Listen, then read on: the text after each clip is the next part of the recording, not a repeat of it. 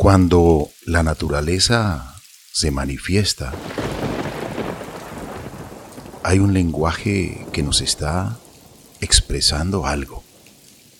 En muchos lugares del planeta hay intensas lluvias e inundaciones, pero en otras hay olas de calor.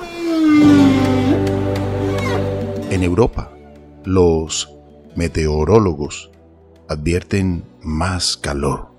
En Francia, España, Inglaterra, incluso Gran Bretaña declaró la alerta roja por las altas temperaturas. Cientos de personas mueren por golpes de calor y son desplazados por los fuertes vientos e incendios forestales en los diferentes países. Los expertos manifiestan que estos eventos son ya manifestaciones de la amenaza del calentamiento global y el cambio climático.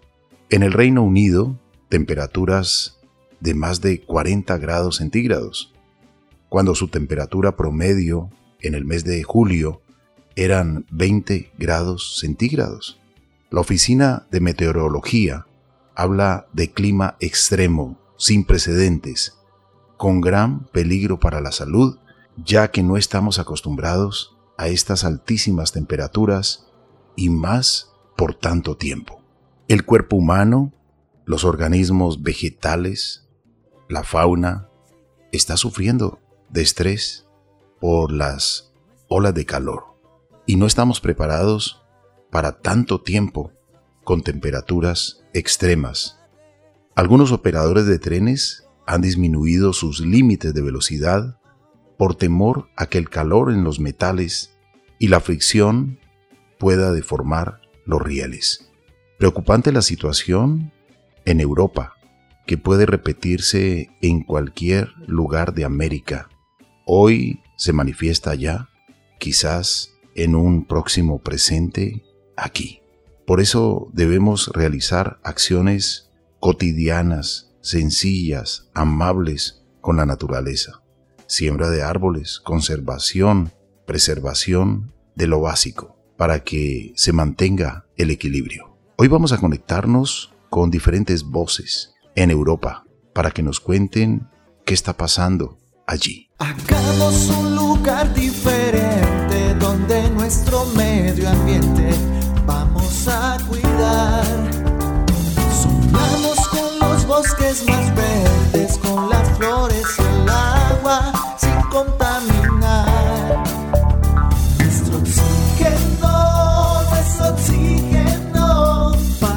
Haya progreso no hay que destruir.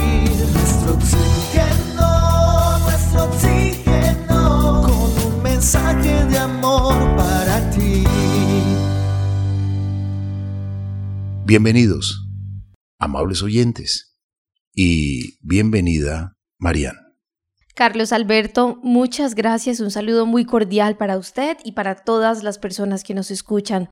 Hace más de 30 años que los científicos llevan avisando del aumento del impacto de las olas de calor por el cambio climático.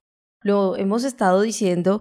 Yo creo que desde que se creó este programa, Carlos Alberto, usted lo ha creado con este propósito de informar, de comunicar lo que puede pasar si seguimos al ritmo que vamos. Eh, la reciente pesadilla veraniega vivida en los últimos días en los distintos países que usted acaba de mencionar, pues ha dejado en España especialmente un balance de 1.055 muertes estimadas, decenas de miles de hectáreas calcinadas por los incendios forestales, cortes de carreteras y líneas férreas, descarrilamiento, pérdidas en agricultura, y sin embargo, pues lo más preocupante no es que este episodio de temperaturas extremas confirme de nuevo lo que ya todos sabemos es el tema del cambio climático, sino que lo que viene puede que todavía se vuelva peor. Esto puede ser solo esa marca del principio porque las emisiones que causan el cambio climático siguen aumentando en la atmósfera y múltiples señales apuntan pues a serias dificultades en el camino de la lucha contra el cambio climático. Lo que estamos viendo lo estiman los científicos como simplemente una pequeña muestra de lo que vamos a vivir en los próximos años. Por eso debemos trabajar para mitigar el cambio climático interdisciplinariamente. Hay muchas, pero muchas acciones que se pueden realizar. Vamos a conectarnos con España, con Extremadura.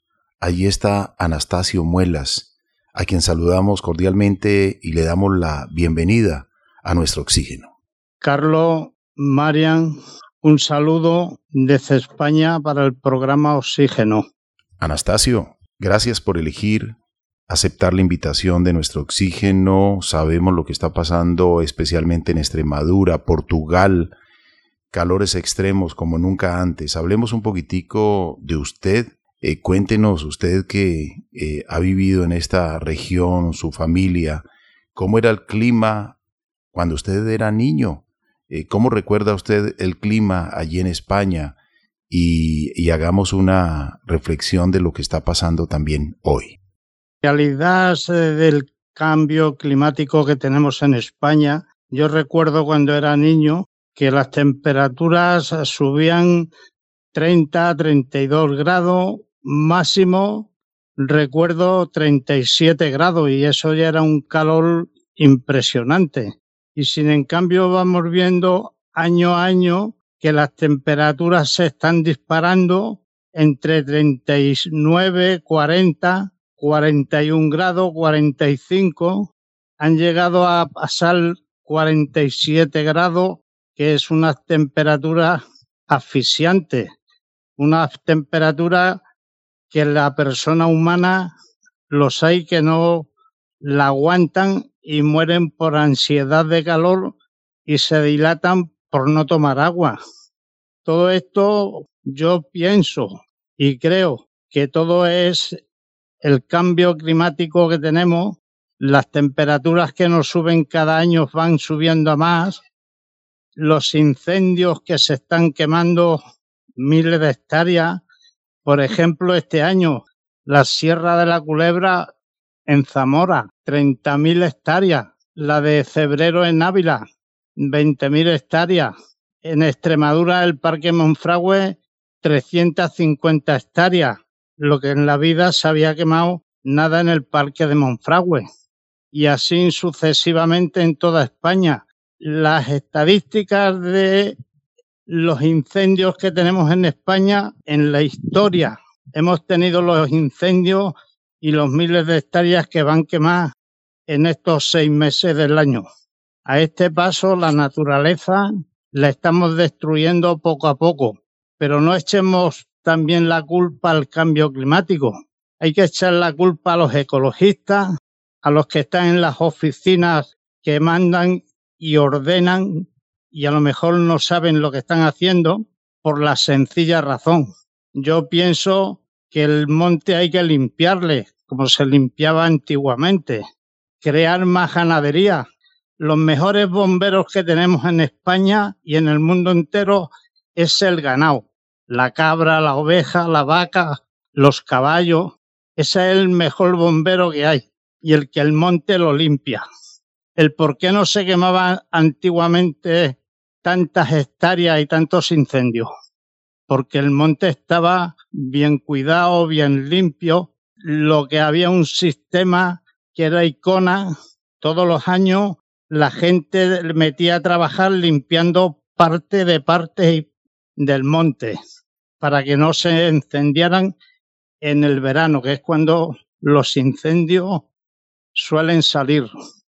Y creo que esto tienen que tomar nota todos los políticos y mayormente en España, Portugal, Francia, Italia, que es donde más incendios suele haber, y tomar unos sistemas democráticamente para que esto no siga surgiendo.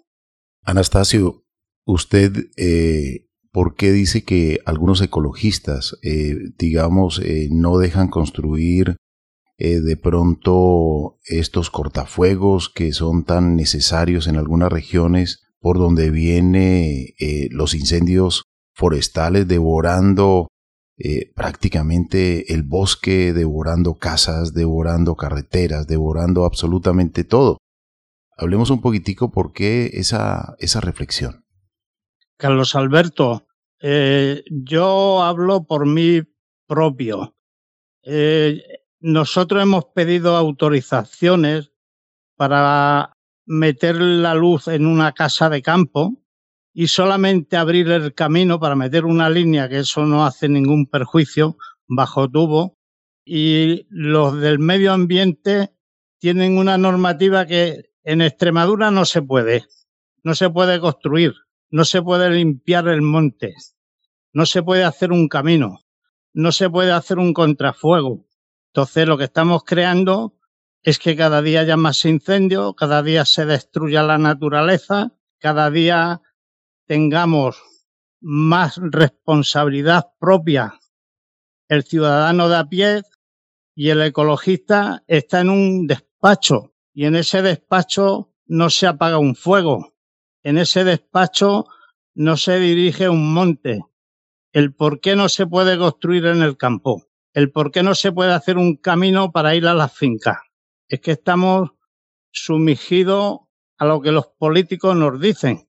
Creo que esto tiene que haber un cambio radical. De hecho, el presidente Pedro Sánchez ha visitado un pueblo de Extremadura donde ha habido un incendio en Monfragüe, que es en Mirabete, y ahí dijo que tenían que tomar nota todos los gobiernos autónomos y se iban a poner a trabajar para que esto no surja. Pero claro, la administración no está en el campo, no está en el monte, está en un despacho y sabe de número, sabe de plano, pero no sabe apagar un fuego. Entonces tenemos ese problema aquí en España y en Europa que mientras que esto no se arregle, los incendios no van a cesar, de no ser por fuerza mayores como el de la culebra, que ha sido un rayo. Entonces, pero si hay contrafuego cada kilómetro, cada dos kilómetros, se quema un trozo, pero no se queman 30.000 hectáreas. Que de ahí vive varios pueblos, la caza, la naturaleza, el turismo, etcétera, etcétera. Creo que esto tienen que tomar pies en, en pared todos los políticos para que esto no vuelva a surgir en España ni en Europa, que es lo que estamos sufriendo todos los españoles. Huracanes y volcanes, tornados, olas de frío, olas de calor, terremotos, maremotos. ¿Quién tiene la culpa? No le echemos la culpa a nuestra madre naturaleza. Los seres humanos también somos parte de ella. La mejoramos o la dañamos. El planeta también eres tú, nuestro oxígeno. Nuevas estrategias frente al cambio climático, frente al clima extremo, frente a las altas temperaturas, frente a las olas de calor. Porque, como usted bien lo decía, eh, usted que ha vivido toda la vida en España, que nació allí en Extremadura, que conoció sus campos, que conoció eh, prácticamente las generaciones anteriores, como su padre, como eh, toda la familia, pues saben lo que significa la naturaleza, saben lo que significa ahora con los nuevos cambios, pues que hay que tomar algunas medidas y se requiere de un trabajo interdisciplinario para salvar la naturaleza y para salvar muchas viviendas, para salvar también la comunidad. Mm, Anastasio, eh, ¿cómo está el tema de los cultivos de uva? Eh, porque, digamos, en, esta región es muy agrícola, hay mucha oliva, olivares, hay también, eh, digamos, mucho cultivo de uva, porque fabrican vinos, hay viñedos. Eh, cuéntenos un poco cómo está esta industria. ¿Está también afectada?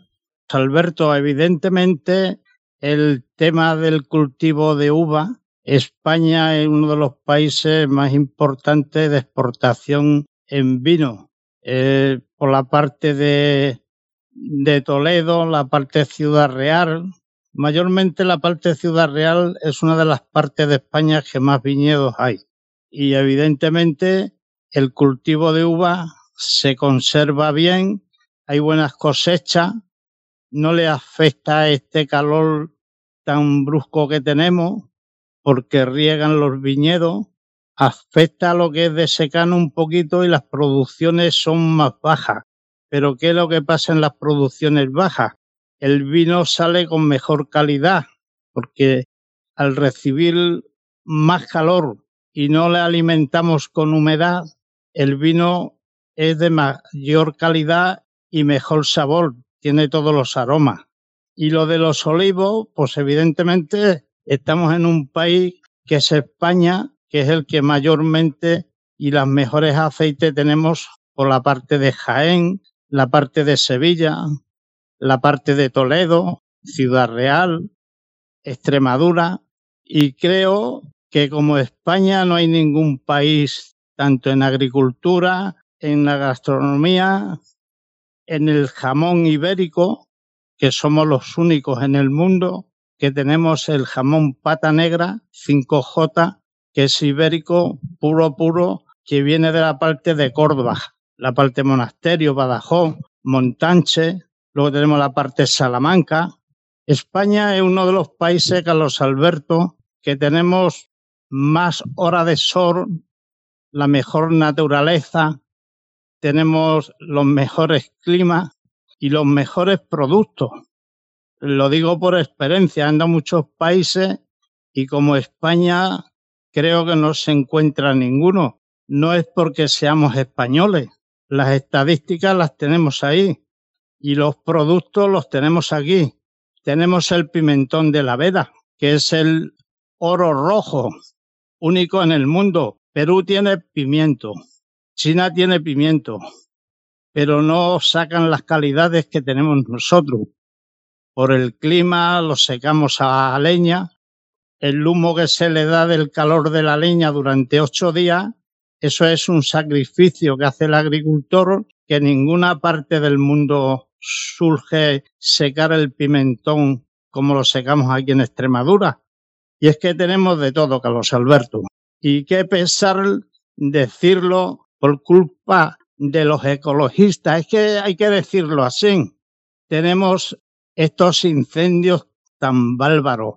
Tú sabes la pena que da ver una sierra toda negra, negra, negra, haberla visto verde, verde totalmente, se le cae a uno el arma ver eso. Pero hay un detalle, Anastasio. Eh, muchas veces usted habló de un incendio ocasionado por la caída de un rayo, pero también lamentablemente hay personas muy descuidadas, muy despreocupadas, y a veces no piensan de que se está el suelo, la vegetación deshidratada y se atreven a veces a, hacer una fogata, a botar una colilla de cigarrillo en un pastizal o, a veces eh, quieren quemar un poco de basura, de hojas secas y se escapa, se escapa esa pequeña chispa, ese pequeño fuego y se incendia un gran bosque. Entonces,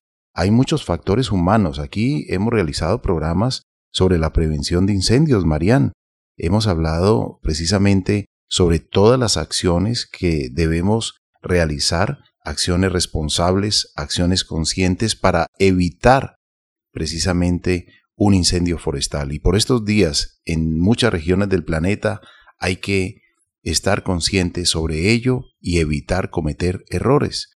No podemos solamente cargarle eh, la culpa a alguien o algunas personas, porque realmente hay muchas causas de incendios forestales, lamentablemente muchas son, y en su gran mayoría, fallas humanas, acciones humanas, eh, inconscientes, que ocasionan la pérdida de la biodiversidad, de hábitats, de seres silvestres que son tan necesarios para la naturaleza. Así es, Carlos Alberto, qué importante es hablar de este tema porque esto nos lleva inmediatamente a las acciones y todos debemos colocar de nuestra parte, desde los políticos, ecologistas o todos los grupos que existan y el ciudadano de a pie. Yo creo que juntos, trabajando con acciones, siendo determinantes en ello, se puede lograr la mitigación y no la eliminación. De por sí ya sabemos que esto es algo que es natural, solo que con nuestras acciones lo hemos estado acelerando y lo que queremos es desacelerar una realidad a la que sí o sí nos vamos a enfrentar, pero no con estas consecuencias. Por eso se habla tanto de las acciones. Qué importante es dejar esto claro porque muchas veces las personas dicen, pero es que al fin y al cabo eh, esto va a pasar, no hagamos nada. No, lo que hacemos es justo para que el impacto no sea tan grande, para que no lo suframos tanto, para que sigamos conservando el bosque, los pulmones de nuestro planeta, los ríos, para que sigamos conservando esa biodiversidad y poder mitigar esta problemática tan grande. Y aquí pues accionar nos compete a todos. Anastasio, ¿cuál es esa reflexión que usted en este momento le comparte a las personas que le estamos escuchando? Usted está viviendo probablemente el futuro eh, que puede venir para Latinoamérica también con un verano así de extremo. Aquí normalmente no tenemos estas temperaturas. ¿Cuál es ese llamado a la acción que usted le hace al ciudadano, el que va a trabajar, a los que trabajan en la casa, a todos los que están allí eh, dando como su batalla diaria entre el trabajo, el estudio y la familia. ¿Qué les recomienda? Eh, María, pues evidentemente eh, mi sencilla razón es una gran recomendación a todos los ciudadanos de a pie, ciudadanas, que los incendios no se producen por sí mismos. Es la mano del hombre la que produce un incendio, otros lo hacen intencionadamente, otros hacen una barbacoa y se le ha escapado una chispa, como Carlos Alberto decía, y se prende un incendio. Debemos reflexionar todo, cuidar nuestra naturaleza, no hacer fuego ni barbacoa en pleno campo y tener mucha responsabilidad y no destruir la naturaleza como la estamos destruyendo cada día. Hay gente que por venga, se venga porque la hayan denunciar gente de, del monte, un guarda, y se venga en quemar una parte de una sierra. Pues yo a esa gente los pido que reflexionen, que se paguen la multa que le pongan, porque va a hacer una cosa que no podía hacer, a lo mejor matar un venado, matar un conejo, una perdiz, cuando no se puede matar que están en reproducción. De todo eso suele pasar en cualquier parte del mundo y mayormente aquí en España. Entonces, creo que esto viene todo por la mano del hombre. Muy difícil, como decía antes, que un incendio se produzca por sí mismo, de no ser un rayo que produzca el incendio. Pero lo que hablaba antes con Carlos Alberto, si tuviéramos medios de contrafuegos hechos donde hay mucho monte contrafuego de 300, 400 metros, quemaríamos un trocito solo donde produce el incendio. Entonces, los helicópteros, los aeroaviones, los bomberos controlarían más el monte se quemaría menos. Creo que pido a toda la ciudadanía al totalmente que reflexionen y que no destruamos la naturaleza que tenemos, que ese es el plumón de todos, si no tenemos oxígeno, no podemos respirar, Marian. Completamente de acuerdo con esa reflexión. Están nuestras acciones, está nuestro actuar y debemos pensar también en las futuras generaciones. Debemos pensar en que no podemos consumirnos los recursos de, de los que aún no han nacido. Sería muy egoísta de nuestra parte. Qué interesante reflexionar con usted, Anastasio, y de verdad que este tema del cambio climático pues cada vez es más latente. Eh, las temperaturas que usted veía a sus 8 o 9 años no son las mismas que ve hoy. Ha visto todo este proceso del cambio climático y por eso se hace este llamado tan importante, Carlos Alberto. Queremos agradecer a Anastasio Muelas desde Extremadura, España, muy cerca de Portugal, donde se están generando las más altas temperaturas en España. Sin embargo, eh, Francia no es la excepción, tampoco Inglaterra, como nunca antes. Eh, hay reportes en este momento de altas temperaturas. Gracias Anastasio, lo mejor de lo mejor para usted siempre y cuídese mucho, cuídese mucho de, de estos calores extremos que hay por estos días en España. Gracias Carlos Alberto y gracias María Anastasio, muchísimas gracias y continuamos aquí en nuestro oxígeno la vida en nuestro medio después de una breve pausa, hoy reflexionando acerca de la ola de calor que afecta a Europa, que es una radiografía de lo que puede incluso llegar a pasar aquí en Sudamérica, en Latinoamérica, con estas temperaturas extremas. Ya regresamos.